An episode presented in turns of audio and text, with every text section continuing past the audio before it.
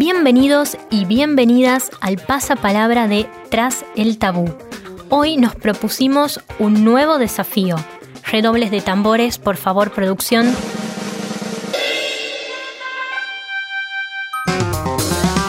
Aclarar un montón de términos referidos a la sexualidad, la identidad y el género. Estás escuchando La Gaceta Podcast.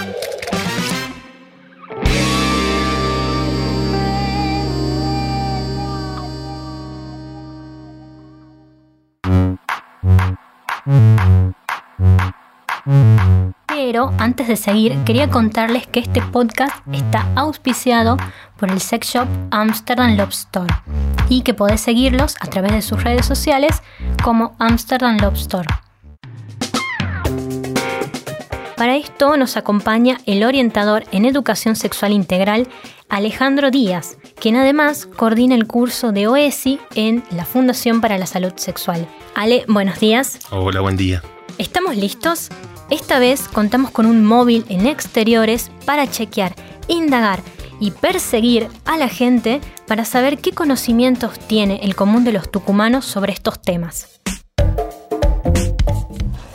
Gracias, Guada. Estamos acá en la peatonal Muñecas para preguntarle a la gente y averiguar cuántos saben sobre educación sexual. Vamos a ver qué nos dicen. Decime tu nombre primero. Mi nombre es Lilian. Bueno, ¿tenés idea cuál es la diferencia entre orientación sexual e identidad sexual? Sí, yo creo que mm, orientación, bueno, justamente viene de una orientación que quizás los padres te, te inculcan o identidad es con lo que te identificás, digamos, con lo que vos pones como tu identidad primero, digamos. Decime tu nombre primero. Eh, Medina Gastón. Decime, ¿tenés idea de cuál es la diferencia entre identidad de género y orientación sexual? Mm, no mucho. Sí sé que la orientación de género varía mucho en tema de hoy en día, digamos, por el tema de que no es solamente hombre y mujer lo que se trata, digamos, en el siglo XXI. Hay gente que, dice yo, como los homosexuales, los bisexuales, que no es en sí una molestia para la gente, porque ya es algo normal. A ver, nombre primero.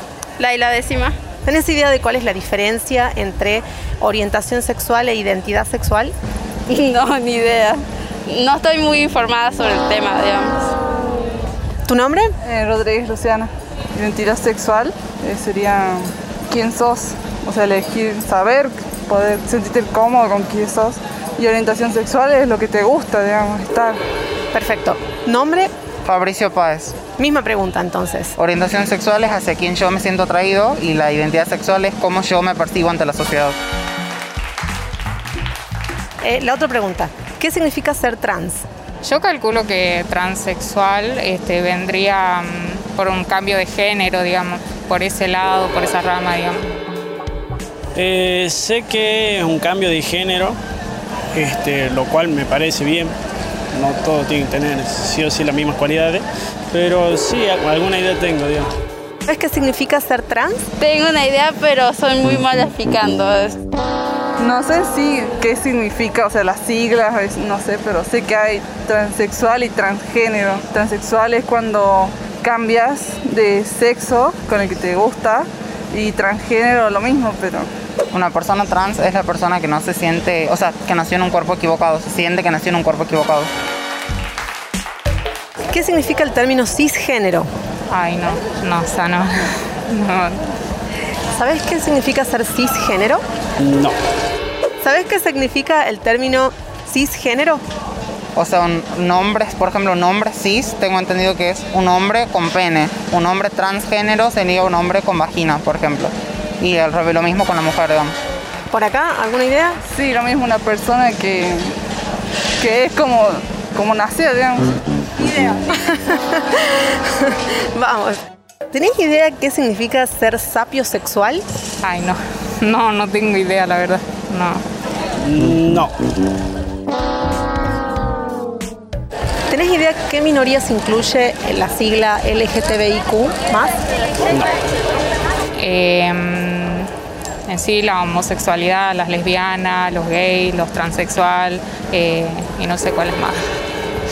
Minorías. eh, ser aceptados, Las siglas, las siglas. LGTBIQ, ¿qué incluye? Eh, Lesbianas, gays, bisexuales, transexuales, intersexuales y queers. Perfecto, aplausos por acá. Vamos de vuelta al estudio con un claro ganador, Fabricio, nuestro ganador de la mañana. Supo contestar todas las respuestas de manera correcta. El resto de los tucumanos y las tucumanas no parecen tan seguros. Así que vamos con nuestro especialista del estudio a ver qué nos dice. Estamos con vos, Guada. Ya nos hicimos un panorama general. ¿Qué opinas, Ale? ¿Crees que a los tucumanos nos cuesta mucho aprender sobre diversidad y sexo? ¿Falta bastante información sobre esto? La información en los niños, niñas y adolescentes está prevista en la Convención Internacional sobre los Derechos del Niño, que en la Argentina tiene carácter constitucional y se instrumentan en las leyes de educación y de ESI. De ahí, lo que ocurre con los adultos ya es otra cosa. Al parecer nos queda un largo, largo camino por delante. Pero con esto en mente, ahora sí, arrancamos con este sexonario.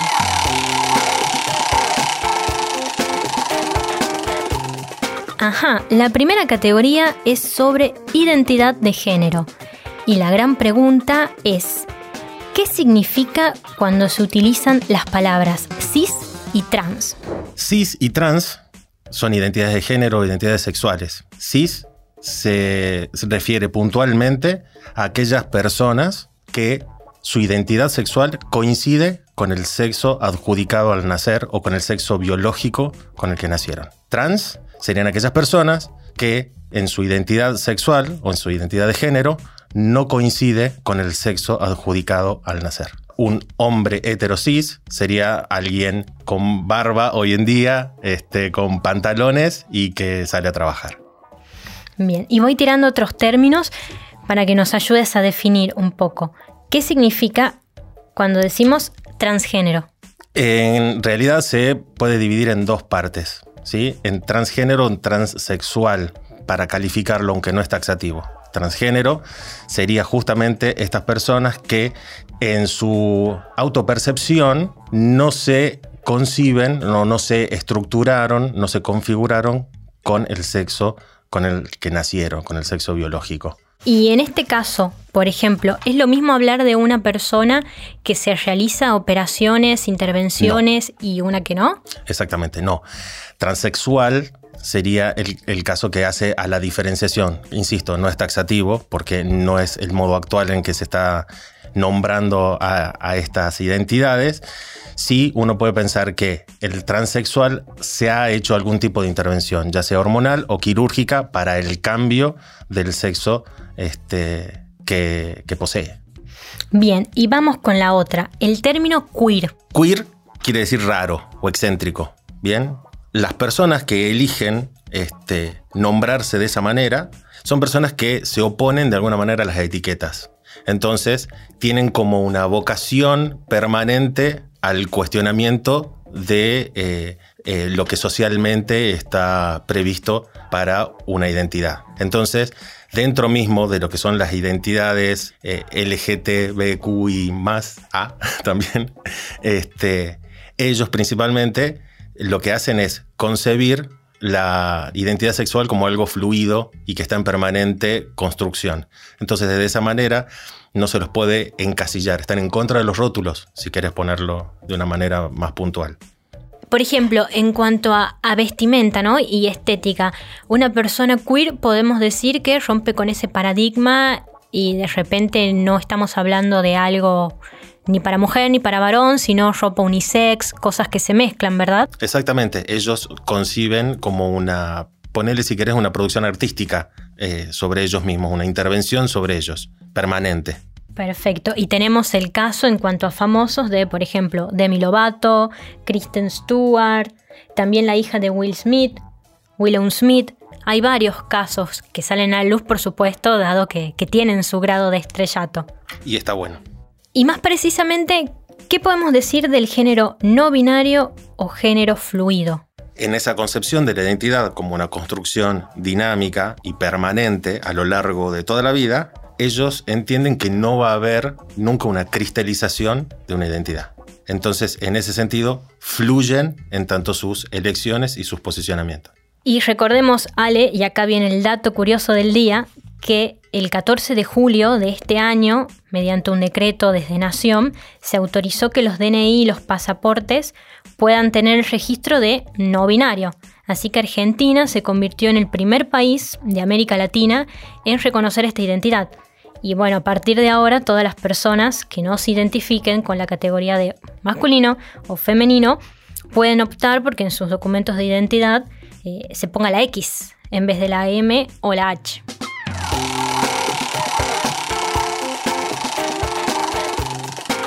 Nuestra segunda categoría del día es orientación sexual y va la avalancha de términos. El primero, ¿a qué nos referimos con bisexualidad? Bisexual son las personas que tienen atracción sexual o romántica por las personas homosexuales o heterosexuales indistintamente. En cuanto a la bisexualidad, acá mi duda es, ¿cuándo se puede considerar bisexualidad y cuándo quizás una fantasía que queremos realizar, ¿no? Porque una mujer besa a otra mujer porque tiene ganas y pasa una sola vez o pasa dos veces y, ya está. ¿Hay alguna contemplación en cuanto a tiempos para decir, bueno, esto es lo que me gusta y estoy seguro? Hay una contemplación en cuanto al tipo de compromiso o de afectación que se tiene sobre la otra persona considerada de una manera este, ocasional en una fiesta que se da un piquito, es una cosa. Pero cuando es una cuestión de elección de objeto sexual o amoroso,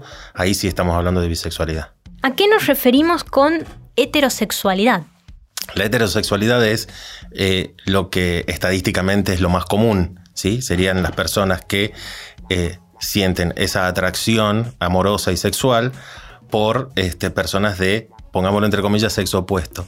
¿Y intersexual? Intersexual no es una orientación sexual. Intersexual es una condición, una variación cromosómica que produce variables en el desarrollo de los, de los órganos genitales externos o internos. No entraría dentro de las categorías de orientación sexual. También tenemos en el estudio algunos participantes que tienen unas dudas que consultarte. A ver, veamos allá. Vos, el de la primera fila. Hola, em, siento que las personas actualmente se toman bastante light las relaciones y el compromiso. Yo creo mucho en el amor y esa clase de conexiones, así que el sexo y los encuentros casuales me cuestan un montón. No me resulta cómodo besar siquiera a alguien del cual solo conozco el nombre. ¿Eso quiere decir que soy demisexual? Sí, eso quiere decir que es demisexual. A lo que se refiere puntualmente el término es que solo pueden tener encuentros sexuales o una conexión sexual solo, solo con una profunda conexión o un profundo deseo hacia la otra persona. Sin preferencia de género necesariamente, pero sí teniendo siempre en cuenta esta atracción de tipo secundaria, o sea, mental no esta cuestión de piel primera con la otra persona. Y sabemos que el estrés, la rutina y la infinidad de estereotipos y mandatos nos cortan las alas de la fantasía y el placer. Es ya casi una frase hecha esto. Sin embargo, ¿qué pasa cuando esto de no tengo ganas de tener sexo viene más de adentro, ¿no? Con esto te estoy hablando de la asexualidad. ¿Es posible no tener la libido activa y, estar bien? Eso tiene dos partes. Una cosa es la asexualidad y otra cosa sería una falta momentánea de apetencia sexual. Los vínculos que se pueden dar entre personas asexuales o entre una persona o que puede entablar una persona asexual, ¿sí? Son vínculos románticos. No son vínculos que tengan esta primera eh, atracción sexual furtiva sobre las otras personas. No tienen ese primer impulso donde no importa el nombre o, la raza o la casta a la que esa persona se, eh, se encuentre. No les interesa eso, les interesa justamente esta cuestión de la personalidad. Ellos se enamoran de la personalidad de alguien. no van por la vida calentando y sacando brasas, sino abocados a otra cosa. Sin embargo, no implica que eh, no puedan llegar a tener sexo, ¿no? Con sus parejas. No, para nada. De hecho, se pueden enamorar, pero su vínculo amoroso está planteado desde lo mental, no tanto desde lo físico. Igualmente, en tanto vínculos de pareja, pueden llegar a tener negociaciones de la manera en que manteniendo ese, ese vínculo afectivo, la parte sexual del vínculo la entablen o con otras personas o la entablen ellos, pero en determinadas circunstancias. Bien, y recordar también que las personas asexuales sí pueden excitarse y tener todas las respuestas fisiológicas, ¿no? Absolutamente, no necesitan haber tenido un trauma infantil ni tener algún problema anatómico o fisiológico para tomar la decisión eh, o esa postura ante la identidad. De hecho, tampoco eh, es necesario que eh, se los compare con abstinentes sexuales o con personas célibes.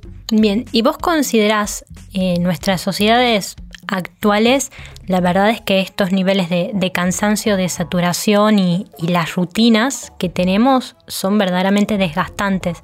Eh, ¿Consideras que mucha gente que también está dejando esto del goce sexual y el placer del lado, que estamos tirando más a, buscar otras cosas que no sean desde el punto de vista erótico? ¿La sexualidad está perdiendo terreno o al contrario? La libido, entendida como una energía de tipo sexual que se fija a los objetos o hacia uno mismo, está siempre presente. Entonces, en ese sentido, uno puede no estar volcando su libido sobre la actividad sexual concreta, física, y sí sobre alguna otra eh, acción o tarea que está dedicándose exclusivamente. El trabajo, una actividad deportiva o alguna otra preocupación, una enfermedad incluso. En ese sentido, el estrés de la vida sí puede hacer que una persona decrezca en sus eh, intenciones de actividad sexual concreta. Pero ahí es donde entra en juego la imaginación. Algunas imágenes y recursos multimedia nos sirven también para interpretar este amplio, amplísimo paraguas de prácticas, eh, sentimientos y hábitos. Eso me lleva a referenciar a una serie que es actualmente muy popular, estamos hablando de Sex Education, y, en esta producción aparece una chica que luego de chequear en una encuesta en su celular, eh, afirma ser pansexual. Y en los siguientes capítulos se la ve con un hombre, después con una mujer y, hay ahí todo un tira y afloje en su autodescubrimiento. ¿Qué significa ser pansexual? Pansexual son las personas que tienen o sienten atracción sexual y romántica sobre cualquier otra persona. O sea, se enamoran y se sienten atraídos sexualmente por la personalidad, independientemente de la identidad que posean. Eh, el impulso irrefrenable es que se explote la categoría de género. O sea, la finalidad es explotar el género. Ya está. Si vos hablas de género, estás rotulando, estás categorizando algo, como sea. Entonces, eh, en ese sentido, este, solamente tratan de, cuando hablamos de lo trans, hoy se habla de chico trans o chica trans. Punto. No importa si hay hormonas, si hay... Listo, soy una chica trans. No necesitas saber más. De hecho, la definición de sexualidad, una, un proceso dinámico que se da a lo largo de toda la vida, desde que nacemos hasta que nos morimos, que tiene que ver con la dimensión más, este, más importante de la vida anímica, que se puede expresar en todos los ámbitos de la vida. En nuestras formas de pensar, en nuestra forma de comunicarnos, cómo nos vestimos, en nuestra ética, cómo construimos nuestra ética puede estar marcado eso. No es necesario que se marque en todo, porque uno no es consciente de todo eso, pero sí desde ese lugar.